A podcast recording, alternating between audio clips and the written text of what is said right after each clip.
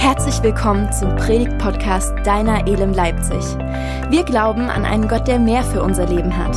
Echtes Leben erschöpft sich nicht in dem, was vor Augen ist, sondern geht weit darüber hinaus. Mach dich mit uns auf den Weg, das mehr in deinem Leben zu entdecken. Die Ostersuche nach Frieden. Das ist ein sehr, sehr spannendes Thema, gerade in unserer heutigen Zeit. Und in der Vorbereitung haben wir euch heute etwas, ja, wurde uns was aufs Herz gelegt und das haben wir euch heute mitgebracht. Es wird eine etwas andere Form von Predigt werden und ich lade uns ein, mit uns, ja, mit Fiona und mir, äh, uns auf diese Reise zu machen, nochmal ins Staunen zu kommen, was Jesus wirklich an Karfreitag für uns getan hat. In der schwersten Stunde seines Lebens da wollen wir miteinander nochmal richtig eintauchen, hinschauen und staunen, wie groß unser Gott ist.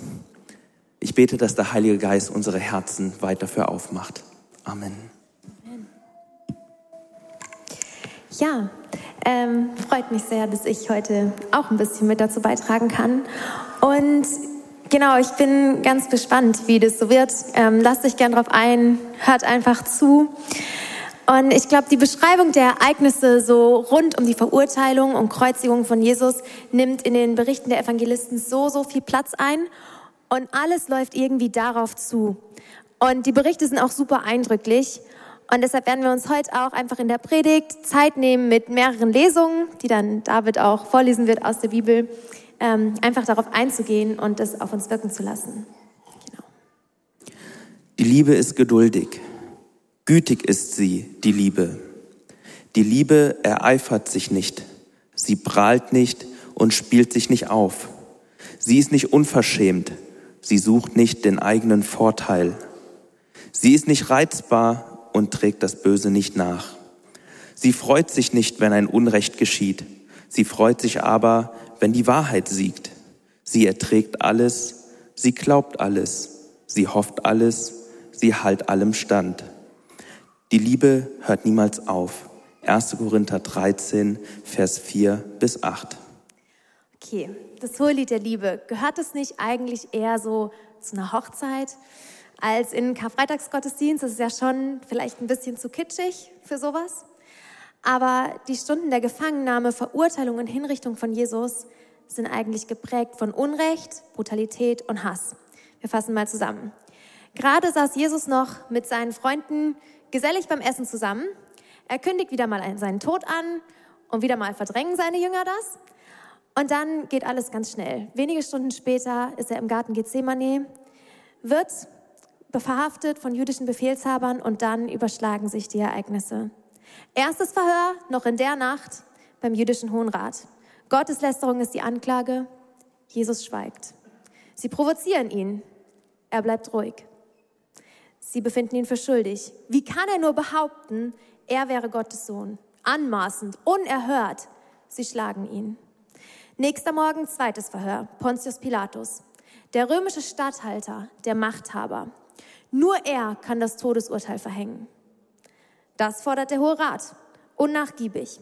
Pilatus sieht es anders. Ihm fehlen die Beweise. Die Menge tobt. Sie wollen Blut sehen. Und Jesus? Immer noch ruhig. Pilatus befindet ihn für unschuldig. Der blutrünstige Mob schreit auf, kennt kein Erbarmen, kreuzige ihn. Pilatus fällt das Urteil, Tod am Kreuz, sofort, jetzt. Sie zogen ihn aus und legten ihm ein purpurrotes Gewand an. Dann machten sie eine Krone aus langen spitzen Dornen, setzten sie ihm auf den Kopf und gaben ihm einen Stock in die rechte Hand als Zepter.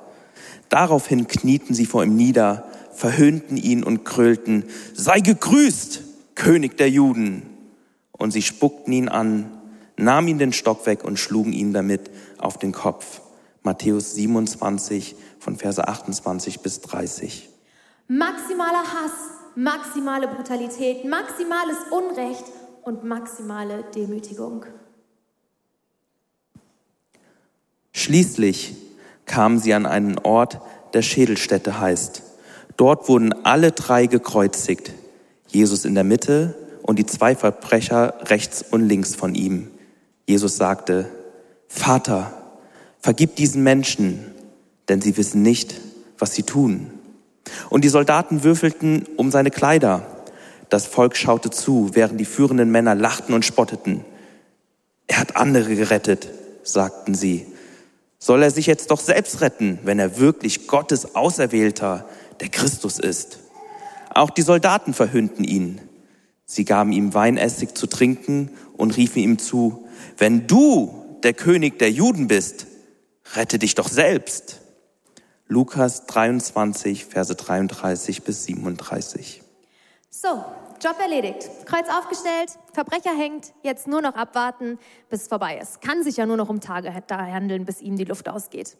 So oder so ähnlich haben sich die römischen Soldaten das vielleicht gedacht, nachdem sie Jesus ans Kreuz genagelt hatten. Und dann fangen sie an, um seine Kleidung zu spielen. Die braucht er ja schließlich nicht mehr. Ganz schön makaber, irgendwie respektlos. Und den religiösen Führern und herumstehenden Menschen fällt auch nichts Besseres ein, als Jesus noch mehr zu verhöhnen. Befrei dich doch selbst. Allen anderen hast du doch auch geholfen. Komm runter vom Kreuz, wenn du kannst. Als Sohn Gottes sollte das doch kein Problem für dich sein. Als hätten die körperlichen Schmerzen nicht schon gereicht. War es noch nicht genug, dass er da am Kreuz hing, zum Tode verurteilt war? Wie bösartig ist es denn, sich über einen Sterbenden lustig zu machen? Und Jesus?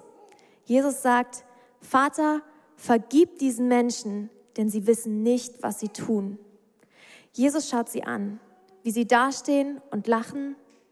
Aber er sieht nicht die sensationsgierige, gaffende Menge, er sieht nicht den Hass in ihren Gesichtern, sondern Hilflosigkeit und Verwirrung.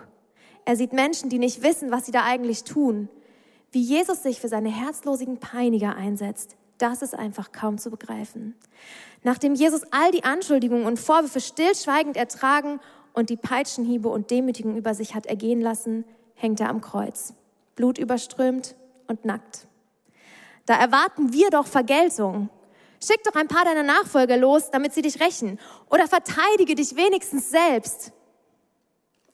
Wehr dich doch gegen die ganze Ungerechtigkeit. Das wäre doch die normale Reaktion, oder? Auch wenn wir uns eigentlich zutiefst nach Frieden sehnen, liegt doch die Vergeltung irgendwie in unserer menschlichen Natur. Auge um Auge, Zahn um Zahn. Jesus aber lebt Vergebung statt Vergeltung vor und stiftet in seiner dunkelsten Stunde Frieden. Er lebt in diesen schlimmsten Stunden seines Lebens genau jene herausfordernde Feindesliebe, die er gepredigt hat. Ihr habt gehört, dass es im Gesetz von Mose heißt, liebe deinen Nächsten und hasse deinen Feind. Ich aber sage, liebt eure Feinde, betet für die, die euch verfolgen. Matthäus 5, 43 bis 44. Betet für das Glück derer, die euch verfluchen. Betet für die, die euch verletzen. Lukas 6, Vers 28. Und genau das tut Jesus nun. Er bittet stellvertretend um Vergebung für seine Peiniger. Er versucht sogar ihr Verhalten zu entschuldigen, denn sie wissen nicht, was sie tun. Jesus will keine Vergeltung. Er schwenkt nicht das Racheschwert, sondern die Friedensfahne. Am Kreuz stiftet er Frieden zwischen Gott, dem Vater und seinen Feinden. Seine Liebe ist ebenso sehr in den Menschen zu sehen, die er ertrug, wie in dem Schmerz, den er erlitt. Jesus reagiert auf das Maximum an Verachtung mit dem Maximum an Liebe. Und ja, ich würde gerne uns dazu einladen, dass wir uns einen kleinen Moment der Stille nehmen und einfach still staunen über diese unbegreifliche, maximale, unendliche Liebe von Jesus. Lass uns das kurz gemeinsam tun. In der Nähe des Kreuzes standen die Mutter von Jesus, ihre Schwester sowie Maria, die Frau von Klopas und Maria Magdalena. Als Jesus seine Mutter dort neben dem Jünger stehen sah, den er lieb hatte, sagte er zu ihr, Frau, das ist jetzt dein Sohn. Und zu dem Jünger sagte er, das ist nun deine Mutter. Von da an nahm der Jünger sie zu sich in sein Haus. Johannes 19, Vers 26 und 27. Auch diese Szene lässt dann irgendwie staunen, wie krass, dass Jesus das noch kann.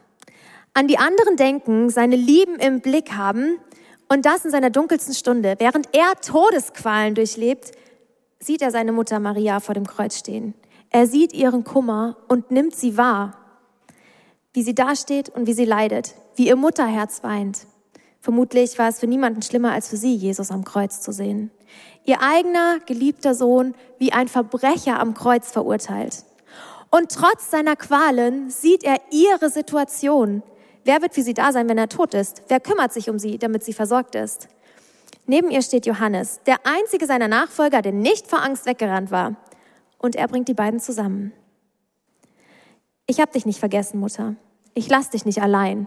Es ist gesorgt für dich. Du wirst Teil einer neuen Familie. Diese Szene berührt mich, denn mitten in furchtbaren Schmerzen, wo Jesus selbst schutzlos und nackt der Meute ausgeliefert war, da spendet er seiner lieben Mutter Sicherheit und Schutz. Inmitten des Sturms ihrer Gefühle schenkt er ihr seinen Frieden. Den Frieden, der höher ist als alle Vernunft, wie es Paulus später mal beschreibt. Ist es nicht auch für uns gerade ein besonderer Trost heute, dass Jesus zu jeder Zeit gerade diejenigen sieht, die ihre Liebsten verloren haben und sie nicht vergessen hat? dass er seinen übernatürlichen Frieden schenken kann im schlimmsten Sturm des Lebens. Es ist aber auch eine Verantwortung für uns, die wir zu Gottes Familie zählen. Dort, wo Menschen ihre Liebsten verloren haben, will Jesus Sicherheit, Versorgung und Trost schaffen durch seine neue Familie, durch diejenigen, die an ihn glauben, die Familie der Gläubigen, durch uns. Lasst uns noch eine dritte Szene anschauen, die uns auch wieder staunen lässt. Einer der Verbrecher, die neben ihm hingen, spottete. Du bist also der Christus?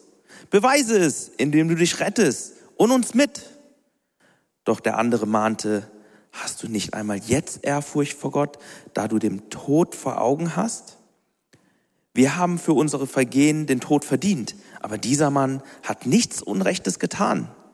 Dann sagte er, Jesus, denk an mich, wenn du in dein Reich kommst. Da antwortete Jesus, ich versichere dir, heute noch wirst du mit mir im Paradies sein. Lukas 23, Verse 33 bis 43. Wir wissen nicht, was dieser Mann ausgefressen hatte.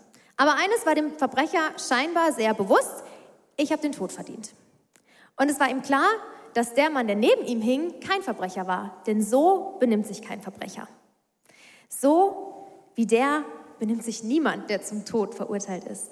Und manche sagten sogar, er sei Gottes Sohn. Das war ja eigentlich das, wofür sie ihn verurteilt hatten. Der Verbrecher wusste, ich habe nichts mehr zu verlieren. Ich habe es eh schon verbockt. Jeder weiß, was ich für ein Sünder bin. Ich verdiene nicht nur die Todesstrafe, sondern auch die Hölle.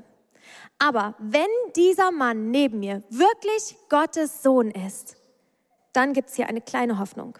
Meine einzige Hoffnung, Frieden für meine kaputte Seele zu finden. Und so sagt er den ganz einfachen Satz, Jesus, denk an mich, wenn du in dein Reich kommst. Wir sehen da kein umfassendes Geständnis, keine Buße, keine langen Berichte, nur ein kurzer, einfacher Satz. Aber wir wissen, dass Gott das Herz der Menschen sieht. Und Jesus spürt die Echtheit seiner Bitte. Genau diese Echtheit, die er immer wieder verlangt hat, im Gegensatz zu den schönen Worten von den religiösen Gelehrten seiner Zeit. Und so einfach die Bitte dieses Sünders war, umso beflügelnder die Antwort von Jesus. Ich versichere dir, noch heute wirst du mit mir im Paradies sein. Wow, was für ein Versprechen. Ich nehme dich mit, du gehörst zu mir. Du gehörst dorthin, wo ich bin. An den Ort, wo es keine Tränen und kein Leid gibt, wo es nichts Böses gibt.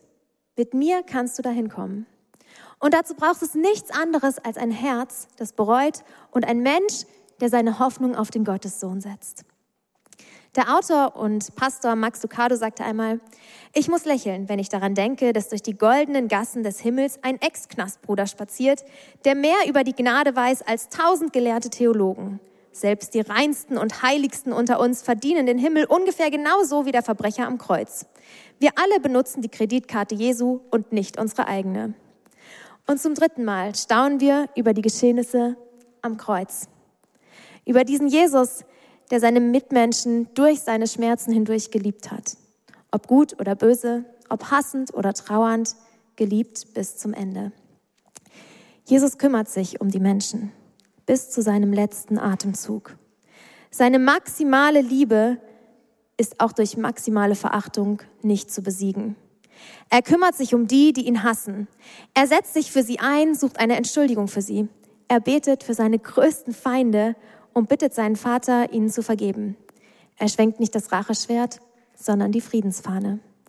Er kümmert sich um seine Mutter, die nicht nur Witwe ist, sondern auch ihren Sohn verliert.